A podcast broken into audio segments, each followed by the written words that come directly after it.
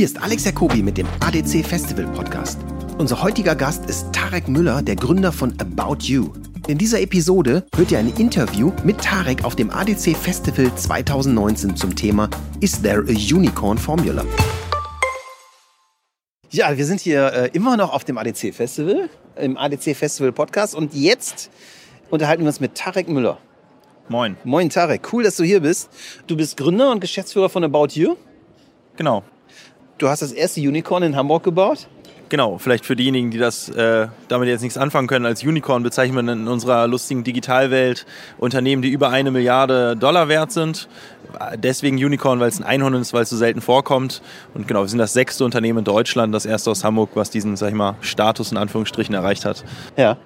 Ich bin super gespannt, was du uns zum Thema Creative Intelligence erzählen kannst, weil irgendeine Creative Intelligence muss da drin stecken, äh, die zwei größten Konkurrenten Zalandos aufzubauen in Deutschland. Mit gerade mal 30. Also ich bin 13 Jahre älter als du.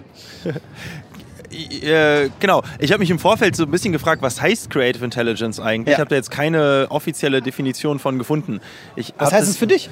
Ja, ähm, also was wir zumindest, wo wir uns größte Mühe geben, ist halt Kreativität eben mit, mit Intelligenz und Daten, äh, vor allen Dingen Datenintelligenz, sag ich mal, zusammenzubringen. Das heißt, wir äh, sitzen jetzt nicht vor dem Apfelbaum, warten, bis der Apfel runterfällt und dann haben wir eine Geschichte, sondern einerseits die Geschichten, die wir erzählen wollen, die Events, die wir machen, die Formate, die wir produzieren, äh, die sind einerseits schon mal datentechnisch hergeleitet oder ne, über, über Market Research und das alles hergeleitet und dann vor allen Dingen in der Aussteuerung der Geschichten, die wir dann produziert haben, sozusagen äh, in der medialen Aussteuerung, also der Mediasteuerung sozusagen, da versuchen wir dann äh, natürlich viel mit Daten zu arbeiten, damit es eben auch die Leute erreicht, die es erreichen soll und das möglichst günstig.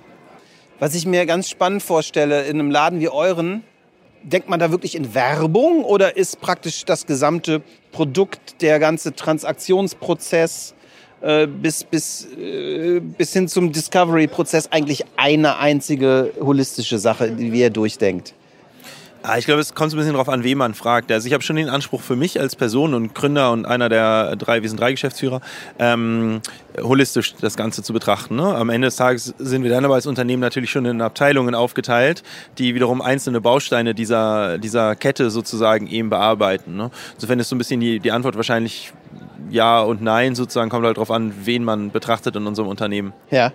Erzähl doch mal ein bisschen, was du eben auf der Bühne erzählt hast. Ganz kurz aber noch, du hast gefragt, denkt ja. man in Werbung noch? Ja. Ähm, also wir denken eigentlich ähm, mehr in Geschichten, die wir erzählen wollen, in wie viele Leute erreichen, wie viel Reichweite haben wir, in Aufmerksamkeit im positiven Sinne erzeugen äh, und dafür sorgen, dass eigentlich unser ultimatives Ziel ist, immer sozusagen ins Mindset der Leute zu kommen, dass wenn sie darüber nachdenken, Mode einzukaufen, dass dann das Erste, was ihnen in den Sinn kommt, eben About You ist.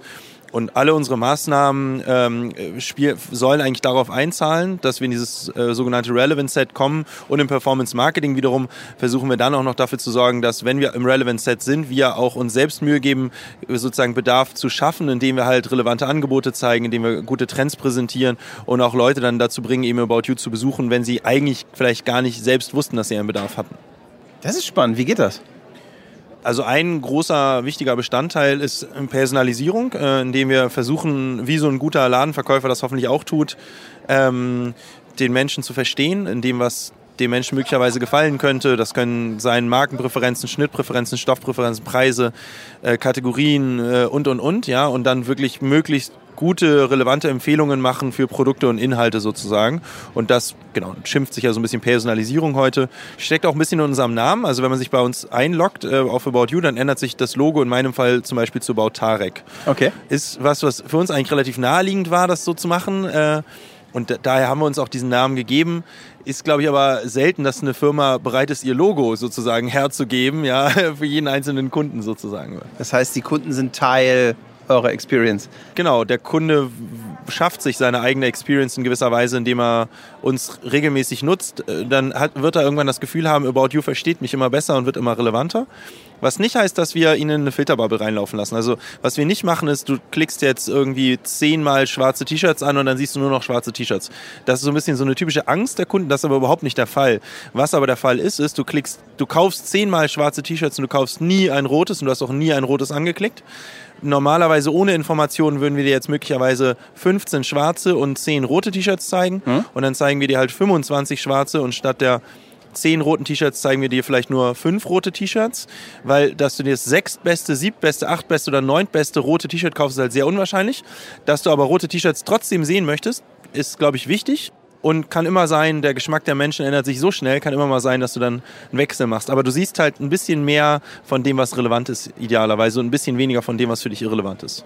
Und du siehst es auf die Art, wie du so möchtest. Kriegst in den Kanal kommuniziert, den du möchtest, zur Zeit, zum Tag, den du präferierst. Oder wir hoffen, dass wir damit dann richtig liegen, sozusagen. Du hast einfach das Gefühl, About You ist genau mein Laden, der macht irgendwie alles richtig für mich.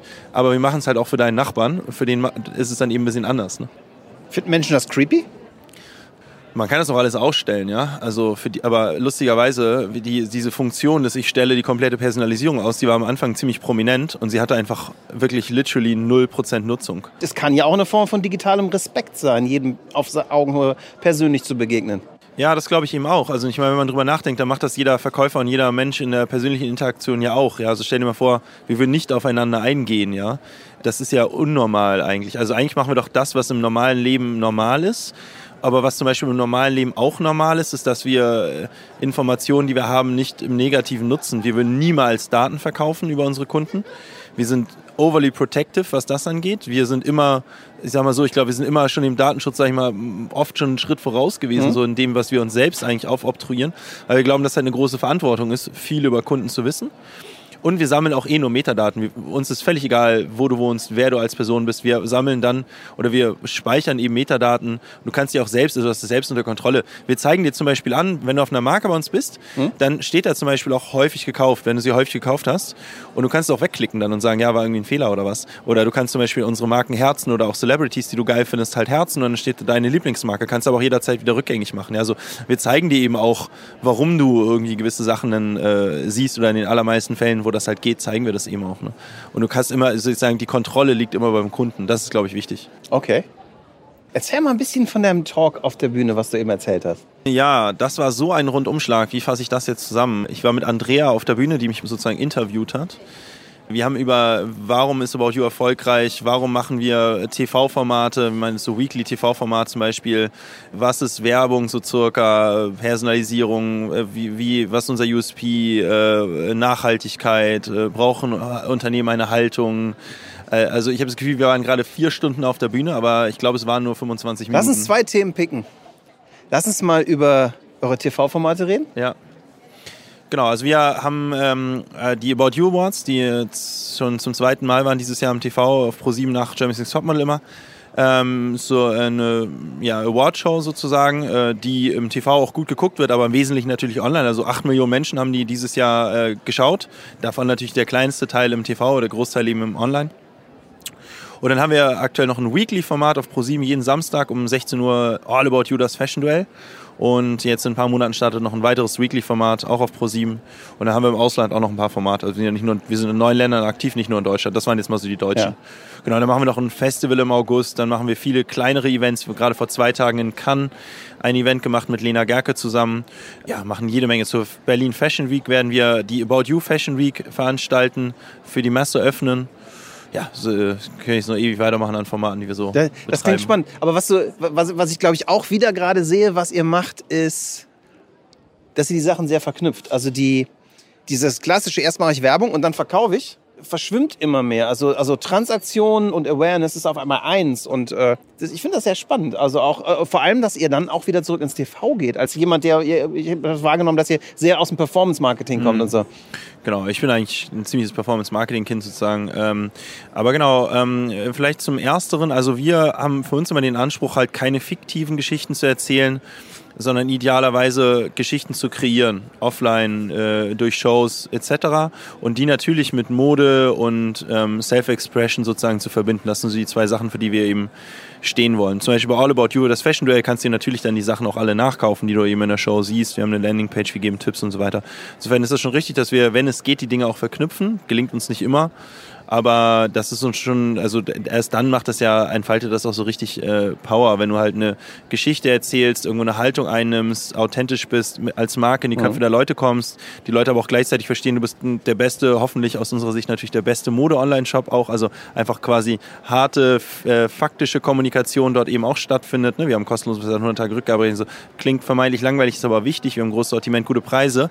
Das heißt, du musst irgendwie in die Herzen kommen, dann musst du in die, in die kognitiven Köpfe kommen, dass das auch alles wirklich sehr, sehr gut ist sozusagen und nicht nur sich gut anfühlt und anklingt, sondern auch gut ist als Produkt und am Ende natürlich idealerweise dann auch noch gute Vorschläge machen, was du denn jetzt auch konkret kaufen könntest. Ne? Und wenn du diese Kette hinbekommst, ist das natürlich sehr ähm, mächtig. Ja? ja? Gelingt uns aber auch nur selten, dass natürlich wirklich alle Aspekte in einer, in einem, sag ich mal, in einer Initiative dann auch zu schaffen. Ne? Das heißt, es ist auch ein Großteil Branding-Aspekt und nicht nur, kauf jetzt bitte die Hose, die wir da heute gezeigt haben. Genau, wobei Branding mag ich als Wort immer, also weil die Frage war, was heißt Branding? Also wir wollen eben in dieses Relevant Set kommen der okay. Menschen und wir wollen da dauerhaft verbleiben. Ja, wenn man das jetzt als Branding bezeichnet, dann ja. Branding ist ja, kein, ist, ist ja kein, kein, Selbstzweck, ne? Also genau, aber es hat immer schon den, den Hintergrund, jetzt nicht sozusagen einen kurzen Impuls zu setzen und dann wieder in Vergessenheit zu geraten, sondern schon dauerhaft in den Köpfen zu verbleiben. Das ist dann wahrscheinlich Branding. Ja. ja. Lass uns mal über das Thema Nachhaltigkeit reden. Mhm. Global Goals, ist das was, was für euch relevant ist? Also 75 Prozent der äh, Mitarbeiter bei About You, äh, meiner Kollegen, sind unter 30. Äh, insofern ist, äh, glaube ich, und das äh, die Generation, wo dieses Thema, ich bin genau 30, äh, glaube ich, wo das Thema halt mega omnipräsent ist gerade. Und wir versuchen da als Unternehmen schon äh, im Rahmen unserer Möglichkeiten ähm, irgendwie dabei zu helfen, die Welt halt nicht schlechter zu machen oder vielleicht sogar besser äh, indem wir zum Beispiel den CO2-Footprint äh, der Events, die wir kreieren, äh, ausgleichen, indem wir Mehrwegverpackungen versuchen ähm, in Kartons, wenn wir wissen, jemand bestellt einen Schuh in drei Größen, dann kommt er auf jeden Fall wieder zurück. Dann wäre es natürlich cool, einen Mehrwegkarton zu, zu nutzen, ne? äh, indem wir äh, auf den Transportwegen halt extrem auf CO2-Einsparungen achten und und und. Und ich glaube, in Summe ist es so, dass heute schon der Onlinehandel den gleichen Footprint hat in Sachen CO2 wie der Offlinehandel. Das allerdings im Onlinehandel, glaube ich, noch mehr Einsparpotenzial nach vorne raus ist. Äh, Zalando arbeitet auch an all diesen Dingen, ja. Also da will ich uns jetzt gar nicht irgendwie rausnehmen oder so. Also ich glaube, viele Online-Händler und Otto, die Otto Group sowieso schon, die Otto Group hat das auch schon gemacht, bevor es en vogue war, das zu machen. Ich glaube, der Onlinehandel in Summe hat verstanden, das ist ein wichtiges Thema und wir können da noch was tun dann nehme ich uns jetzt gar nicht alleine raus. Das glaube ich, da wird in den nächsten Jahren noch große Fortschritte machen. Inwiefern nehmt ihr da auch direkt Einfluss auf die Logistikwege? Weil das ist wahrscheinlich ein großer Teil des CO2-Footprints, genau, ne? Genau, also ja, nehmen wir einen großen, indem wir zum Beispiel Sachen möglichst nie fliegen, äh, sondern verschiffen. Das dauert sehr viel länger, das ist wirtschaftlich wäre Fliegen oft sinnvoller, ähm, ist aber sehr CO2-schädlich, indem wir auf Stoffe achten, indem wir darauf achten, wie die Produktionsbedingungen sind, ähm, aber auch zum Beispiel, indem wir immer wieder betonen, wenn wir mit Carriern zusammensitzen, also Hermes, DHL und Co., dass wir halt wollen, dass die da auch äh, Gas geben, was die auch tun. Ja, also was habe ich, da würde ich jetzt nicht meine Hand für ins Feuer legen für die Aussage, aber ich habe letztens gelesen, dass der größte Elektroautobauer in Deutschland die DHL ist oder so, oder die Post. Ist tatsächlich, ich, ich komme aus Aachen. Ist, äh, oder äh, bilde ich mir das, das ein? Oder nee, ich meine, ich habe das gelesen. Das ne? Also es gibt die Firma Street Scooter in Aachen und die bauen diese, diese elektrischen Postautos. Ja. Und äh, die sind extrem am Start, die sind deutschlandweit unterwegs. Wir sind übrigens, ich muss jetzt mal angeben, ich glaube, die einzige Stadt in der Welt mit zwei E-Auto-Produzenten. Wir haben Igo, Aachen die bauen Kleinwagen, ja. Hamburg, ja. Und, und, und, ja, und, und DHL, das ist ganz spannend. Also diese, ja. diese Wagen wurden, äh, die sind ausgegründet aus der Universität. Hm wurden von der Post aufgekauft und mittlerweile bauen sie die komplett als Nutzfahrzeuge in allen Ecken. Ja, ist doch geil. Und da, da sind wir auch äh, hinterher, ja, dass die Carrier das halt machen, weil natürlich ist die, ist der, ist das sozusagen vom Zentrallager zum Kunden ähm, bringen der Pakete ein ganz großer Hebel, ne? Wenn man das elektrisch machen macht, was in vielen, in den meisten Fällen tatsächlich auch schon der Fall ist, dann ist das natürlich ein sehr großer Hebel. Ne? Ja. Viel größerer Hebel, als wenn alle Leute mit ihrem Auto einzeln in die Innenstadt fahren. Das ist jetzt nicht so das Großstadtphänomen. Hier würden viele wahrscheinlich noch sagen, mache ich gar nicht, ich fahre ja mit der Bahn. Aber man muss halt bedenken, dass 70 Prozent der Deutschen in Orten unter 100.000 Einwohnern, oft sogar unter 10.000 Einwohnern leben, okay. ohne vernünftige Nahverkehrsverbindung. Also über 50 Prozent der Deutschen müssen im Schnitt eine Stunde mit dem Auto fahren, um in die Innenstadt zu kommen. Und der Großteil tut es halt auch mit dem Auto. Äh, und das ist ist natürlich äh, ein Killer. Ja? Ähm, dann wiederum mit einem Elektroauto äh, letztendlich ein Dorf mit Paketen zu beliefern, ist viel effizienter, als wenn jeder aus dem Dorf einzeln, was halt eben oft der Fall ist, mit einem Dieselauto sozusagen in die nächstgelegene Innenstadt fährt. Ne? So insofern ist da äh, Onlinehandel, glaube ich, trägt per se schon ähm, äh, dazu bei, dass man halt CO2 äh, einspart. Ja. Auf der anderen Seite, und deshalb haben wir auch gerade auf der Bühne kurz äh, andiskutiert, ist halt doch der Konsument ähm, äh, sozusagen am Stammtisch sozusagen schimpft er gegen den egoistischen Kapitalismus, der die Welt zugrunde richtet, was sicherlich auch stimmt geht aber am nächsten Tag für äh, fährt er nochmal zwei Kilometer mehr, um einen Cent äh, ne, ähm, beim Tanken zu sparen. Äh, das ist sehr pauschalisiert, aber in Summe muss man halt doch sagen, der Konsum die meisten Konsumenten sind in ihrem Handeln halt sehr weit entfernt von ihrem Sagen und ähm, sind, und ich nehme mich da gar nicht aus, ja, sagen, wollen maximalen Komfort, minimale Preise, und sind maximal intolerant gegen Prozessprobleme sozusagen. Und das müssen wir als, da müssen wir uns als Online-Händler dem stellen, ja. Ich glaube, man muss als Konsument, wenn man, wenn man auf äh, die CO2-Sünderunternehmen schimpft, auch manchmal sich, das sollte man machen, finde ich, ist wichtig, ja. Also Unternehmen immer wieder das vorzuhalten. Es ist auch wichtig, weil sonst tun die Unternehmen auch nichts. Aber ich glaube, man kann es vorhalten und man muss sich selbst zumindest in seinem inneren Ich einmal eingestehen, dass man eigentlich genauso evil ist, ja ich will auch nicht pauschalisieren. Ich kenne viele, die sind, das, die sind das nicht. Aber die Mehrheit der Konsumenten ist es halt einfach. Ja. Lass uns mal zu einem anderen Thema kommen, nicht dem Thema Kommunikation. Wir sind ja hier auf dem Kongress der Kommunikation. Wie, wie, wie funktioniert Kommunikation mit Konsumenten bei euch? Und mit Kunden, mit Leads, mit... Hm, vielerlei Hinsicht. Der größte Kommunikationskanal, den wir haben, ist unsere Smartphone-App. Die allermeisten Kunden nutzen uns auf, auf dem Smartphone in der App. Und dort kommunizieren wir viel mit dem Kunden über Push-Notifications, aber vor allen Dingen, wenn du auf unsere Seite gehst, informieren wir dich über deinen Status, über neue Empfehlungen, über neue Jobs deiner Lieblingsmarke, über neue Outfits deines Celebrities und und und. Also es ist auch Hauptkommunikationskanal. Ne? Außerhalb unserer App haben wir halt diverse Kommunikationskanäle, die erwähnten Shows, Events, Mini-Formate, Instagram, unsere eigene Social-Media-Präsenz, die auch mittlerweile sehr signifikante Reichweite aufgebaut hat. Also alleine, wie viele Leute unsere Instagram-Stories zum Beispiel angucken.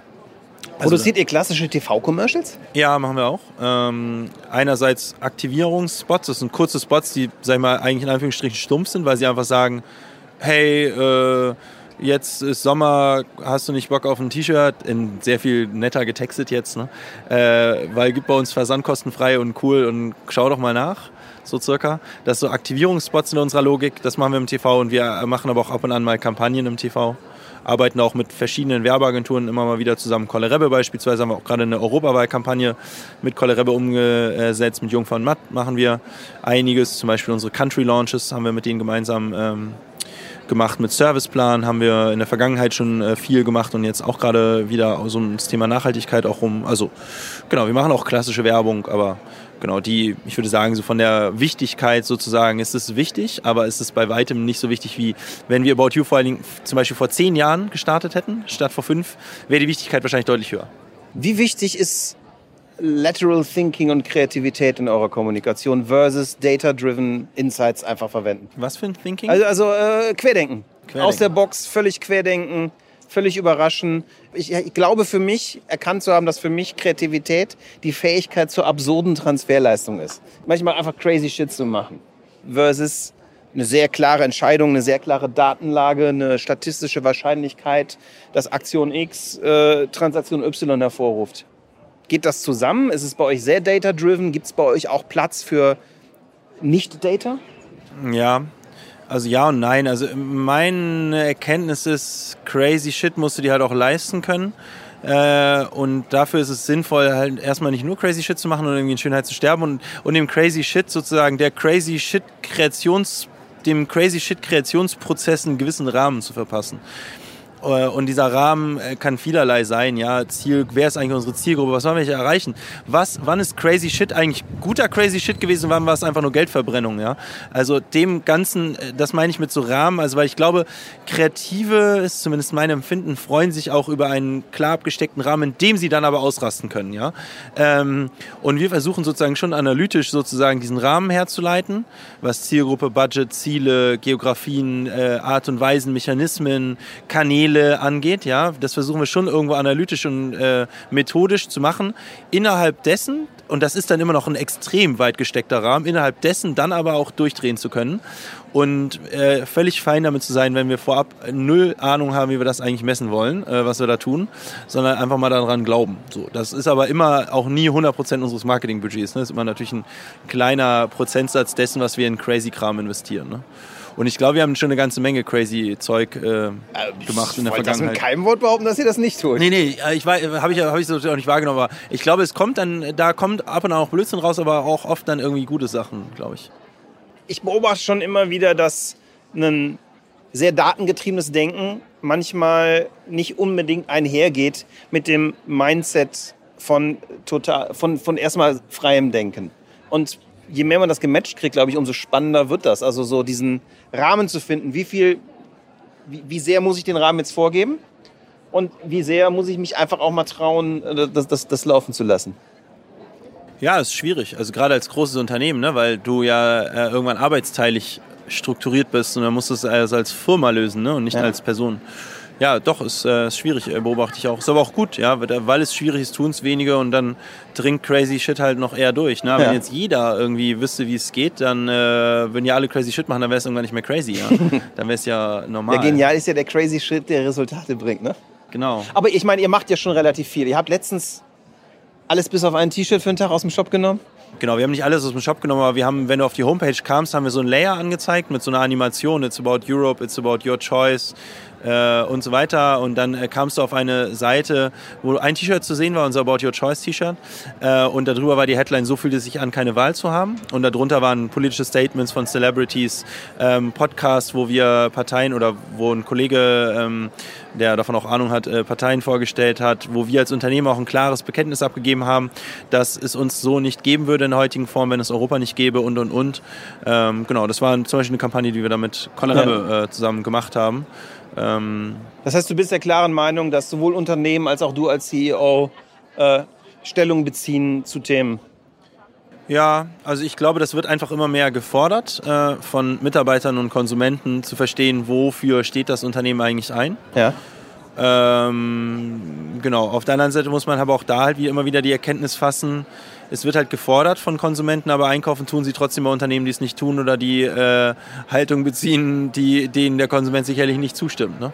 So, da gibt es halt doch auch immer wieder Beispiele, wo irgendwie, glaube ich, die allermeisten Leute nicht die Haltung des Unternehmens vertreten, trotzdem mh, immer dort bleiben. Ja? Was auch okay ist. Ich, wie gesagt, auch hier nehme ich mich nicht raus.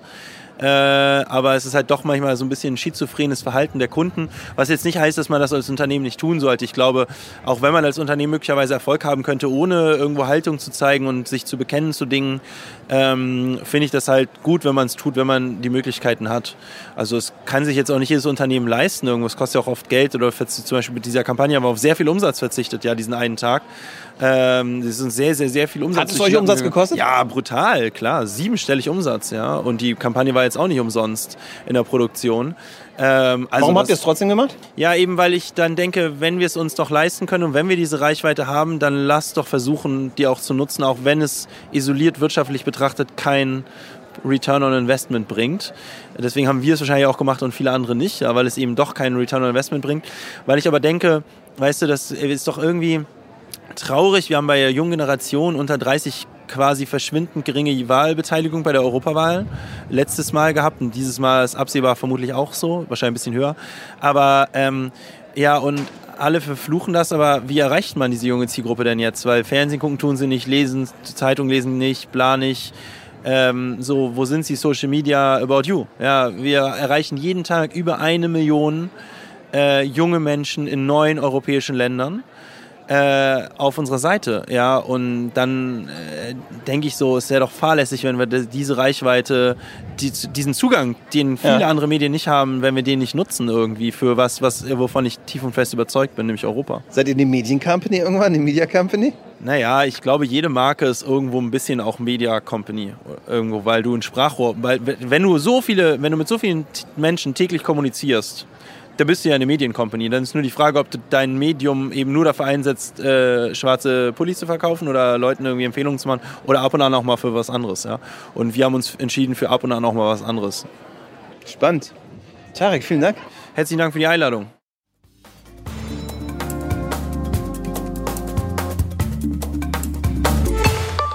Das war mein Gespräch mit Tarek Müller. Und bevor wir zur Keynote gehen, noch ein kleiner Einwurf unseres Sponsors. Der ADC Festival Podcast wird präsentiert von With Love and Data. Bei With Love and Data produzieren wir Audioinhalte und Podcasts für Marken, mit einer Kombination aus kreativen Menschen und cleveren Algorithmen. Wenn ihr mehr darüber wissen wollt, geht zu withloveanddata.com. Und jetzt viel Spaß bei Tarek Müllers Keynote.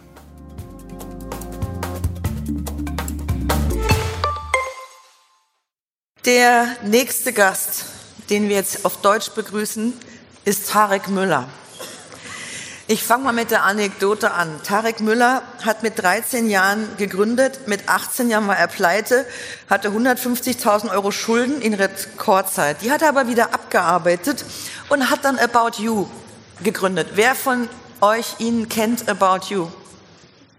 Na bitte, das sind sehr, sehr viele. Äh, viele der Damen hier haben das auch an, ich heute nicht, aber meist, aber oft. Ähm, Tarek Müller ist nicht nur unglaublich erfolgreich, er ist auch Unternehmer des Jahres vom Horizont äh, ausgezeichnet worden. Er ist Geschäftsführer von About You, der am schnellsten wachsenden E-Commerce-Startups in Europa. Das mit einer Bewertung von über einer Milliarde Dollar als das erste Unicorn in Hamburg gilt. Er macht seit zehn Jahren äh, das Geschäft, entwickelt digitale Geschäftsmodelle für den Onlinehandel und verantwortet das auch in Marketing und Brands. Er ist ein unglaublich netter Kerl. Ich habe ihn beim Horizont kennengelernt und freue mich wahnsinnig auf Tarek Müller. Toll, dass du jetzt uns 25 Minuten deiner kostbaren Zeit schenkst.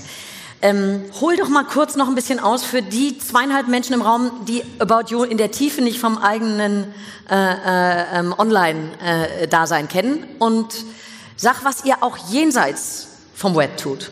Mhm. About You ist jetzt ziemlich genau fünf Jahre alt. Wir sind jetzt mhm. in äh, neun Ländern aktiv in Europa, haben im letzten Jahr so ungefähr anderthalb Milliarden Handelsumsatz gemacht, in unserem vierten Jahr dann noch. Ähm, ja, sind gerade munter am expandieren in diverse weitere Länder, sind eigentlich in den allermeisten Ländern der zweitgrößte Online-Händler für Mode nach Zalando, sind jetzt in Osteuropa auch schon Marktführer ähm, äh, teilweise. Genau, wollen das jetzt weiter ausbauen, wachsen noch äh, kräftig äh, momentan, also eigentlich in allen Ländern, ähm, sowohl in der deutschsprachigen Region als auch in äh, anderen Teilen von Europa. Ähm, genau. Wir hatten eben das Thema Success Formula, ja, and then break it.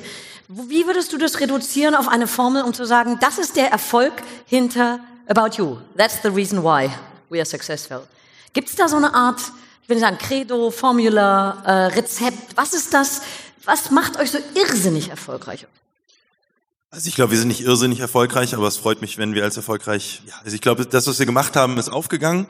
Ähm, wir sind gestartet mit der Idee, dass wir ähm, den äh, Fashion-Bummel sozusagen digitalisieren wollen. Mhm. Wollten das machen über drei Dinge. Zum einen wollten wir immer die beste Smartphone-App haben für den Modeeinkauf. Mhm. Äh, das ist uns, glaube ich, gelungen, zumindest nach ähm, Umfragen. Ähm, beste, ich darf dich kurz unterbrechen, beste App heißt wahnsinnig convenient, wahnsinnig schnell. Was heißt beste App? Also beste App heißt erstmal, wenn man Leute fragt, was ist da in deinen Augen die beste ah, App für okay. Mode, dass wir dann genannt okay. werden. Was okay. das treibt, ist, glaube ich, für viele Menschen unterschiedlich. Also mhm. es gibt, glaube ich, Menschen, die wollen einfach schnell einkaufen mhm. und wollen da nicht viel Pain mit haben. Für mhm. die ist es, glaube ich, wichtig, dass man das Angebot personalisiert, ihnen die Vorschläge macht, die mhm. zu ihnen passen. Das bin ich zum Beispiel als äh, in meinem Einkaufsverhalten. Ähm, das ist dann die Personalisierung, das ist auch für uns ein ganz wichtiger Faktor. Deswegen mhm. heißen wir auch About You. Äh, ist quasi, mhm. versuchen das immer auf den, ähm, auf den Kunden zuzuschneiden, mhm. sozusagen das gesamte Angebot. Für andere heißt das, sie wollen inspiriert werden, Trends vorgestellt bekommen. Für wieder andere heißt es, sie wollen Outfits nachkaufen von Celebrities äh, und und und. Es gibt, glaube ich, ganz, ganz viele ähm, Gründe, warum Leute Mode einkaufen, großes Sortiment und so weiter. In der App ist dann eigentlich die Herausforderung, diese ganz vielen Anwendungsfälle, die unterschiedliche Menschen haben, so in eine App zu bekommen, dass man halt nicht überfordert wird äh, mhm. von der Vielzahl an an Möglichkeiten man sich intuitiv noch zurechtfindet. Mhm. Das macht dann, glaube ich, sozusagen die beste App für Smart, äh, auf, auf dem Smartphone für Mode aus. Mhm. Genau, es ist Smartphone, es ist Personalisierung, hatte ich gerade schon erwähnt, mhm. und Content. Das heißt, wir wollen auch in gewisser Weise für diejenigen, die das wollen, wie so eine Art Modemagazin fungieren, wo man eben alles kaufen kann, was man sieht.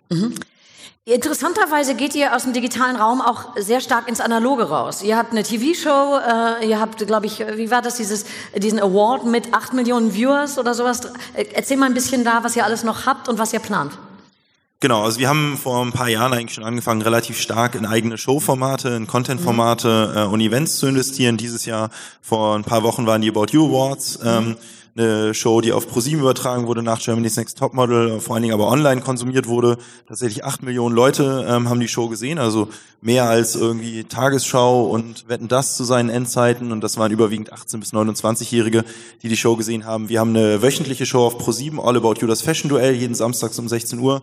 Die läuft auch sehr gut, ähm, wird auch im Wesentlichen online geguckt, aber eben auch im TV übertragen ähm, haben jetzt ein Festival, was wir im August machen und eine Vielzahl von Events. Vorgestern waren wir in Cannes, haben ein kleines Event gemacht. Ähm, eine Vielzahl von Events. Die Strategie, die dahinter steckt, sind eigentlich, das hat zwei Gründe, dass wir das machen, ähm, in diese in eigene Content-Formate zu investieren. Da wird auch noch sehr, sehr viel kommen. Ähm, der erste ist, dass wir uns unabhängig machen wollen in der Kommunikation zum Kunden ähm, einerseits dadurch, dass wir möchten, dass die Leute uns direkt ansteuern, also unsere App direkt ansteuern, nicht über Google gehen, über Facebook, über irgendwelche sogenannten Gatekeeper. Ähm, zum anderen wollen wir uns aber auch unabhängig machen von sämtlichen Werbeformen, für die man halt dauerhaft bezahlt. Also es ist irgendwie so ein never-ending Hamsterrad sozusagen, in dem man sich als Marke befindet. Man muss immer wieder TV-Werbung schalten, immer wieder Outdoor, immer wieder Werbung machen, um nicht in Vergessenheit zu geraten. Und wir wollen zumindest mal den Versuch wagen, Formate zu schaffen, die so interessant sind, dass sie es äh, ins normale Programm schaffen und äh, sich selbst refinanzieren. Das ist bei den meisten Formaten, die wir machen, der Fall oder wir sind zumindest kurz davor.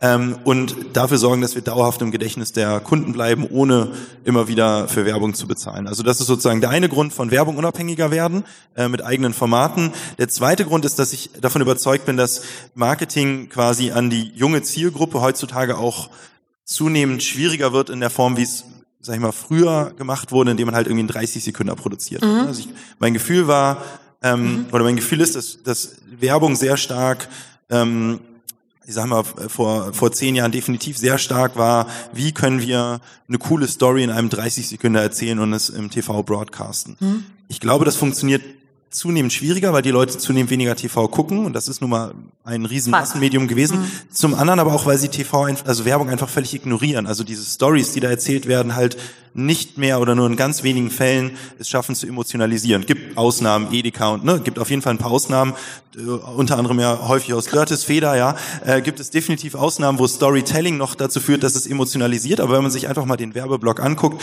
dann ist, glaube ich, 95 Prozent davon eigentlich also kommt nicht in den Herzen der Leute an und wird sogar in den allermeisten Teilen, Fällen ignoriert. Das heißt, wir glauben sehr stark, dass man eigentlich ähm, das TV, Werbung und das alles noch das Storytelling schon noch eine gewisse Berechtigung hat. Wir machen das ja auch. Ähm, dass aber, wenn man die junge Zielgruppe erreichen will, also unter 30-Jährige, dass man, wir nennen das mittlerweile so Story Living oder Story Doing, dass man eigentlich dafür sorgen muss, dass man Dinge kreiert. Ähm, das können Events sein, das können Showformate sein, sie stattfinden lässt ähm, Leute einlädt, idealerweise mit etwas Reichweite, und Leute im Grunde genommen eigentlich die Geschichte erzählen dessen, was dort stattfindet. Aber es findet was Reelles statt, was dann quasi in Social Media dokumentiert oder porträtiert wird von Leuten, wo man auch nicht unter Kontrolle hat, was die darüber berichten. Ja, das ist manchmal ein bisschen schwierig. Man baut was Cooles auf und die Leute, die Leute filmen ja. genau die Rückseite von dem, was man eigentlich nicht wollte. Ja? Aber dieses Risiko muss man, glaube ich, eingehen, sich zu trauen, Dinge zu schaffen, über die Leute dann reden, die Leute im Prinzip dokumentieren und letztendlich Stories zu leben und das Storytelling von dem, was man geschaffen hat, sozusagen anderen Leuten zu überlassen. Also ein bisschen von Storytelling zu Storydoing. Kurze Frage zur Rolle der Influencer äh, und Influencerinnen. Äh, ähm, wie stark arbeitet ihr damit? Was ist die Krux dabei oder nicht Krux? Oder wie siehst du das? Also ich glaube, wir müssen uns quasi als Gesellschaft so ein bisschen damit auseinandersetzen, was macht das mit unserer, äh, mit uns, ja, und auch mit jungen Leuten, ja, ist das jetzt cool oder nicht? Ich glaube, es ist mal cool, mal nicht, wie es halt mhm. halt so oft ist, ja. Mhm. So war es auch schon bei der Erfindung von TV und Radio. Immer hat die alte Generation gesagt, jetzt geht alles vor die Hunde, ja. Äh, bei den Beatles, es wurde immer, immer wenn irgendwas äh, hochgekommen ist, was junge Menschen sehr emotionalisiert hat, in der hohen Frequenz genutzt wurde, gab es ganz viele alte Menschen, die gesagt haben, jetzt geht alles den Bach runter, ja. Mhm. Und es ist nie der Fall gewesen, so. Ich glaube, was, was, was schon richtig ist, ist, ich glaube, vieles, was im Social Media stattfindet und Influencer machen, ist Bullshit irrelevant oder auch teilweise wahrscheinlich irgendwie schädlich.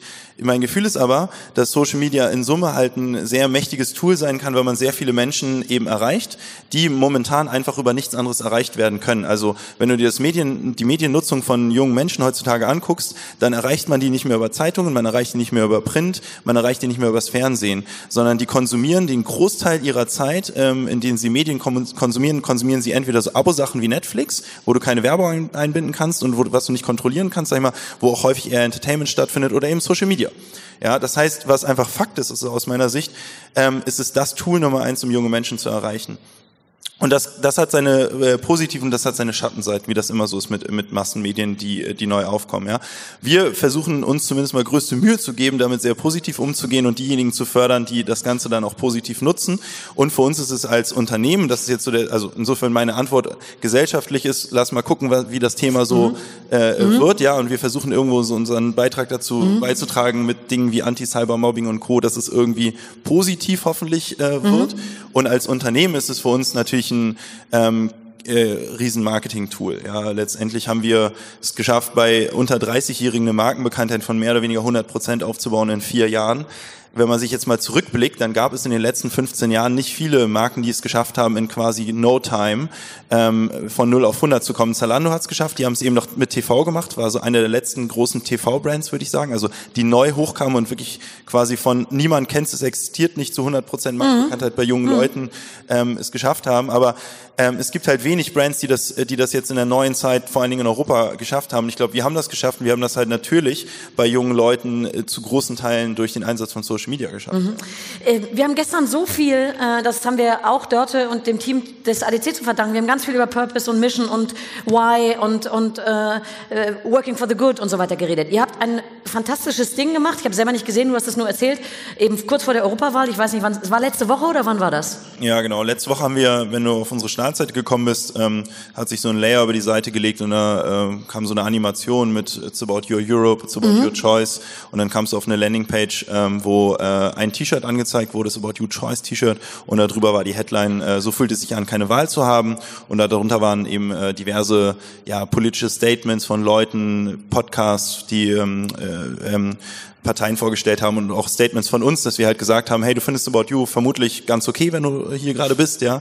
Und uns gäbe es übrigens in der Form, wie es uns gibt, nicht ohne ähm, funktionierenden europäischen Binnenmarkt, Binnenmarkt. Und, ohne das, mhm. was die EU mitbringt. Ne? Aber wie weit geht das? Also wenn ich den, den äh, Coin jetzt mal umdrehe, auf der anderen Seite denke ich, oh boah, Fashion, äh, äh, großer CO2-Abdruck, eine Menge Verpackungen, viele Menschen, äh, äh, die mit irgendwelchen Autos die Innenstädte verstopfen, um Zeug hinzubringen und so. Da ist ja eine Menge auf der Seite, wo man sagen könnte, hm, wir reden über die Umsetzung der SDGs und so. Wie sieht es eigentlich damit aus? Wie, wie sehr siehst du deine Verantwortung als Unternehmer, äh, der KPIs im Blick hat und sozusagen, ja, Haltung, hm, hm, Verantwortung? Wie weit geht das? Und wo sagst du, mehr können wir nicht?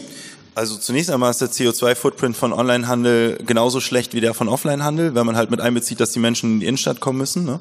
ähm, und dass die Ware auch da angeliefert werden muss und dass so ein Zara sich nicht von selbst beleuchtet. Ne? Ähm, insofern ist erstmal sozusagen beides gleich scheiße, äh, ja. Ähm, und äh, in Wahrheit wäre es halt am besten, wenn wir nackt rumlaufen würden und irgendwie keine Ahnung, ja, äh, unser Gemüse selbst anbauen würden. Mhm. So das tun wir halt nicht. Also wir müssen mhm. irgendwie, also äh, zumindest niemand hier in diesem Raum anscheinend. Ja. So, insofern ist es aber erstmal so, dass es nicht CO2-schädlicher ist, online zu bestellen. Im Gegenteil, wenn man halt nicht irgendwie, wenn man nicht irgendwie ein Item-Bestellungen macht äh, und dann jede Woche fünf Pakete bestellt, was übrigens auch in unserem Sinne wäre, wenn ihr das nicht tut, ähm, dann ist das auch im Umweltsinne, ja. ähm, für uns als Unternehmen, ich meine, wir sind ein junges Unternehmen. 75 Prozent unserer Mitarbeiter, wir haben 600 Mitarbeiter hier in Hamburg, sind unter 30. Also ich glaube, es gibt kaum wahrscheinlich irgendwie einen Unternehmer, der so oft auf Nachhaltigkeit und Umwelt angesprochen wird wie ich, aber wir einfach so von deiner mitarbeitenden ja, Crowd. Von, ja, genau, mhm. also von Presse, von allen, mhm. aber vor allen Dingen quasi mhm. aus der aus der von den Kollegen halt. Ne? Mhm. Wir versuchen im Rahmen unserer Möglichkeiten da eine ganze Menge zu tun. Wir haben zum Beispiel damit angefangen, dass wir gesagt haben, wir wollen den CO2-Footprint, den wir mit unseren Events erzeugen, auszugleichen. Ähm, indem wir Bäume pflanzen. Ähm, das ist jetzt sicher nicht, irgendwie wird das jetzt nicht zu der Einhaltung unserer Klimaziele beitragen, aber vielleicht wird es ja von anderen adaptiert, ja. Also mhm. die Scheiße, die man halt fabriziert, so CO2-technisch halt irgendwie dafür auch gerade zu stehen, finanziell.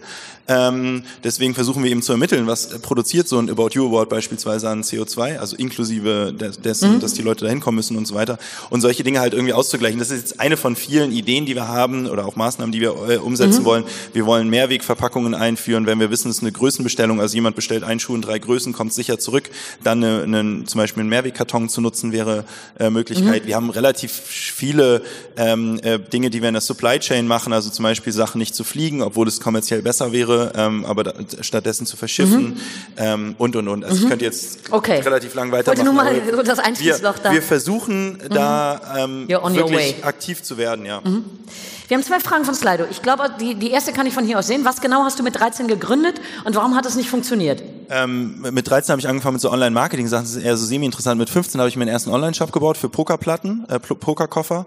Äh, dann habe ich irgendwann alles Mögliche verkauft. Teleskope, Modellbauautos und orientalische Wasserpfeifen. Wurde Europamarktführer für orientalische Wasserpfeifen.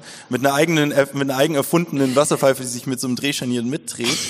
Und da, dann, die habe ich in, in, Ägypten produzieren lassen, wollten eine Fabrik in China bauen, Fabrik wurde nie gebaut, Geld ist über den Teich geschwommen, äh, Ware ist nicht zurückgekommen. Dann hatte ich ein sehr Shit großes happens. Problem. Äh, ich war dann mit 18, ich war auch nicht pleite, ich war fast pleite, also ich hatte besagt 150.000 Schulden, habe ich aber innerhalb von einem halben Jahr zurückzahlen können. Äh. Und dann folgt jetzt nicht About You, zwischen 18 und fast pleite und About You waren noch sieben Jahre, mhm. wo ich noch weitere Unternehmen aufgebaut habe, unter anderem mhm. E-Tribes und Digitalberatung. Mhm. Da, da, darf ich eine kurze Zwischenfrage stellen, ja. bevor wir die zweite Frage. Was tust du eigentlich noch zu deiner eigenen DNA, so wie du es mit 13 getan hast? Oder wo tickst du noch so? Und wo sagst du heute, nee, die Lernkurve der letzten drei bis fünf Jahre war so krass, da denke ich heute oder mach ganz anders? Äh, also ich glaube, ticken tue ich immer noch relativ gleich, ähm, aber natürlich äh, meine Arbeit hat sich halt verändert. Ja, ja. Das ist ja klar, du, ja, das meine ich. Aber was, was war die wichtigste Lernkurve der letzten Jahre? Was würde und vielleicht in unsere Richtung auch zu sagen, wenn wir gründen oder wenn wir oder ihr gründet oder ihr äh, ähm, massiv in Onlinehandel äh, denkt in diese Richtung etc. Was würdest du uns mitgeben? Also meine Erkenntnis ist immer wieder, dass Ideen, ähm, dass Ideen völlig wertlos sind, wenn du sie nicht umgesetzt wenn du sie erstmal gar nicht umsetzt oder vor allen Dingen, dass sie oft eigentlich an der scheiße Umsetzung scheitern. Und mhm. es gibt so viele Leute, die Ideen hatten und gesagt, ja, ich habe eBay erfunden, mehr oder weniger, oder die Idee ja, ja. Facebook, ja, whatever. Execution. Scheißegal, was du für Ideen mhm. hast, so, ne? Am Ende ist die Execution. Und mhm. wir als Organisation sind sehr Execution fokussiert zu sagen, lass uns lieber weniger machen oder die eine oder andere super coole Idee, die auf dem Papier super cool ist, weglassen, wenn wir sie, wenn wir nicht glauben, wir kriegen sie umgesetzt oder sie sorgt dafür, dass wir zehn andere Sachen nicht umgesetzt bekommen. Mhm. Ne? Also Execution. Jetzt poppen die Fragen, also die ist mit der nachhaltigen Produktion. Ich hoffe, ihr seid einverstanden mit den Antworten, die er schon gegeben hat. Wir nehmen mal vielleicht das nächste.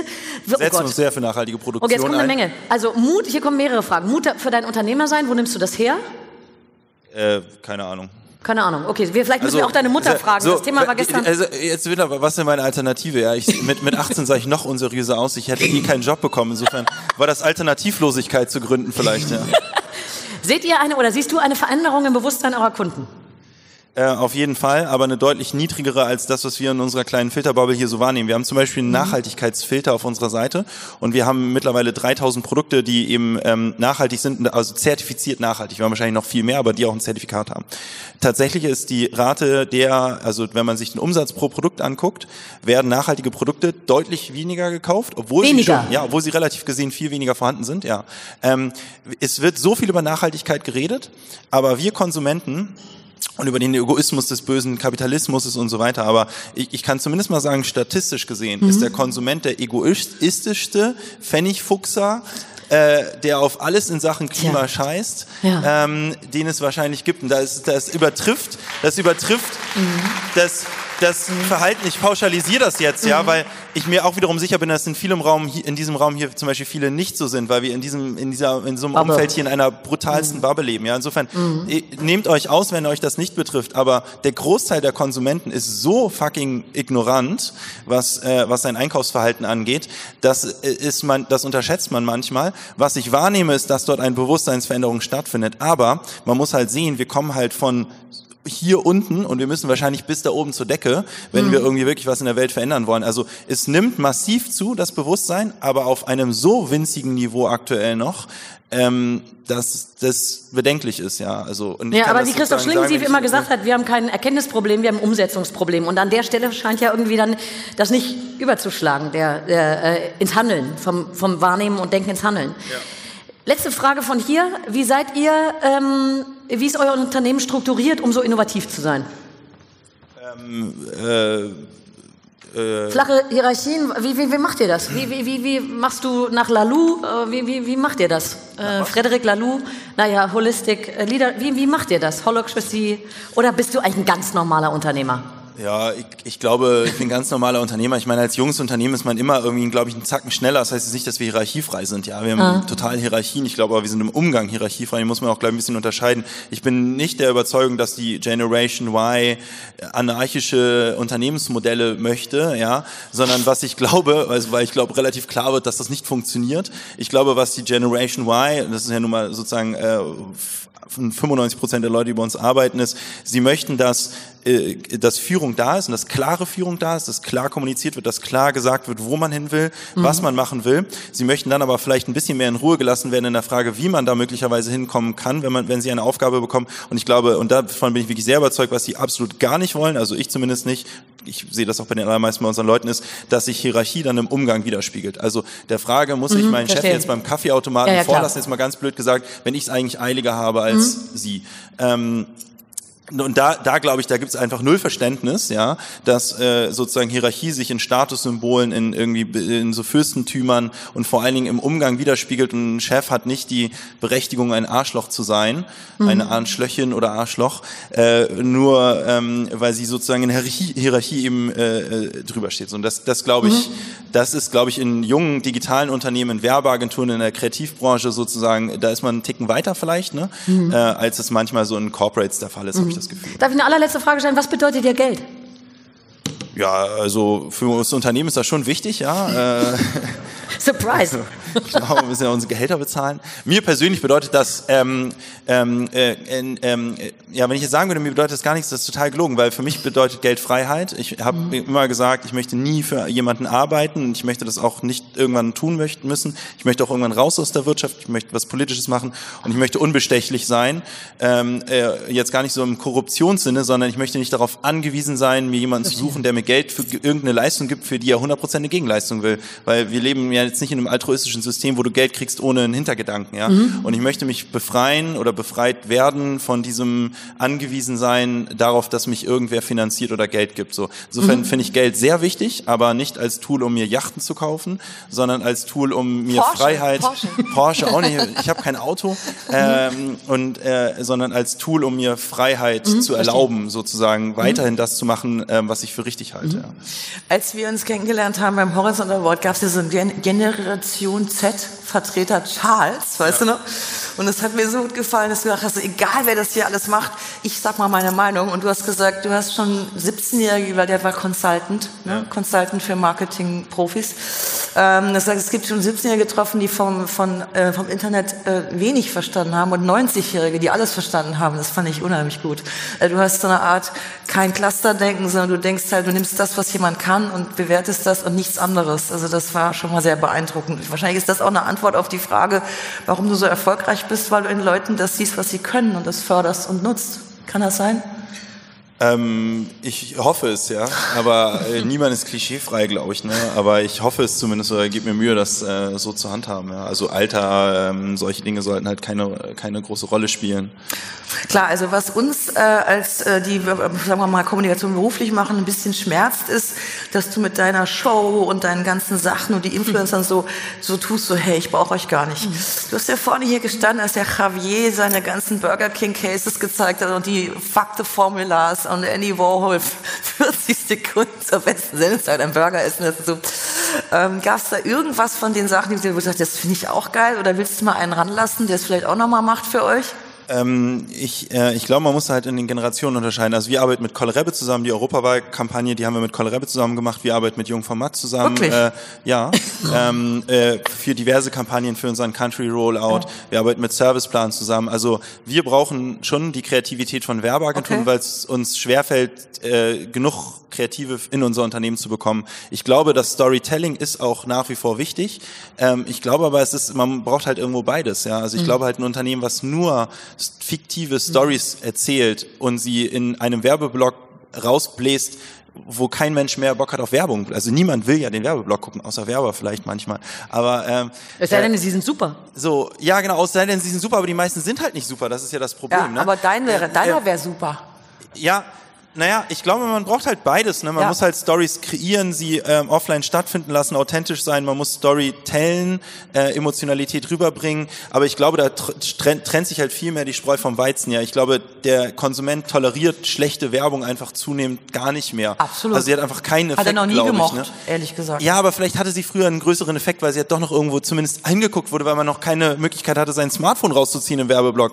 So jetzt gucken die Leute ja nicht mal mehr hin, so ne, Ja. äh, wenn sie vorm Fernseher sitzen. Das heißt, ich glaube, da trennt sich die Spreu vom Weizen. Wir sind angewiesen auf Werbeagenturen. Wir wollen auch weiter ähm, Stories erzählen, aber wir wollen sie eben auch kreieren und wir wollen eben nur dann Stories erzählen, wenn wir auch das Gefühl haben, das ist cool. Was man, was geht und was wir auch im Fernsehen sehr stark machen, wenn man unsere Werbung verfolgt, ist halt aktivieren. Das ist halt stumpf, das will auch niemand sehen, aber da haut man halt einfach mit der Keule raus und sagt, Klar. hier, es regnet, kauf dir jetzt eine Winterjacke bei About You versandkostenfrei in einem 10 Sekünder, ist medial super effizient. Ja. Das ist dann wiederum, da hast du das so verkürzt und es geht einfach nur auf eine, äh, sozusagen nur in Erinnerung rufen, dass jetzt eine Winterjacke möglicherweise Sinn machen könnte und es bei About You machbar ist. Und ich glaube, das funktioniert, also ganz stumpfe, klare, kurze Sale-Kommunikation und ich glaube, hochemotionelle, emotionale Sachen, die ihr kreiert und ja auch oft dann aus deiner ähm, Feder kommen, sozusagen, das funktioniert auch. Ich glaube nur, das, was in der Mitte ist, weder wirklich eine Aktivierung im Sales, noch irgendwas Geiles, noch eine gute Geschichte, noch irgendwas Authentisches, das ist einfach nutzlos, meiner Meinung nach. Wobei ein letztes Sätzchen da noch erlaubt, TV ist es ja gar nicht. Und war es früher, aber ist es schon lange nicht mehr. Der Kollege, der eben da war, der hat ja, habe ich in meiner Eingangsrede erzählt, äh, ähm, Google, äh, Hey Google überlistet und hat quasi äh, die ganze Nation hat sich totgelacht, dass sie jetzt, also das ist, das meine ich. Also ich meine es nicht, hallo, die Winterjacken, jetzt, also davon redet keiner. Also ich rede von echten Highlights oder der Hungerism, diese Snickers-Kampagne in Australien, wo die einfach mal das, äh, die Stimmung im Land ausgelesen haben aus den ganzen Social Media. Die kommen sogar, die Algorithmen haben sogar Ironie erkannt und haben die gesehen, wer äh, schlecht, wie schlecht drauf ist Australien gerade und haben in der Kopplung mit 7-Eleven einfach die Snickers-Preise gesenkt. Dann haben wir alle Snickers gegessen und dann war sie wieder Stimmung wieder oben.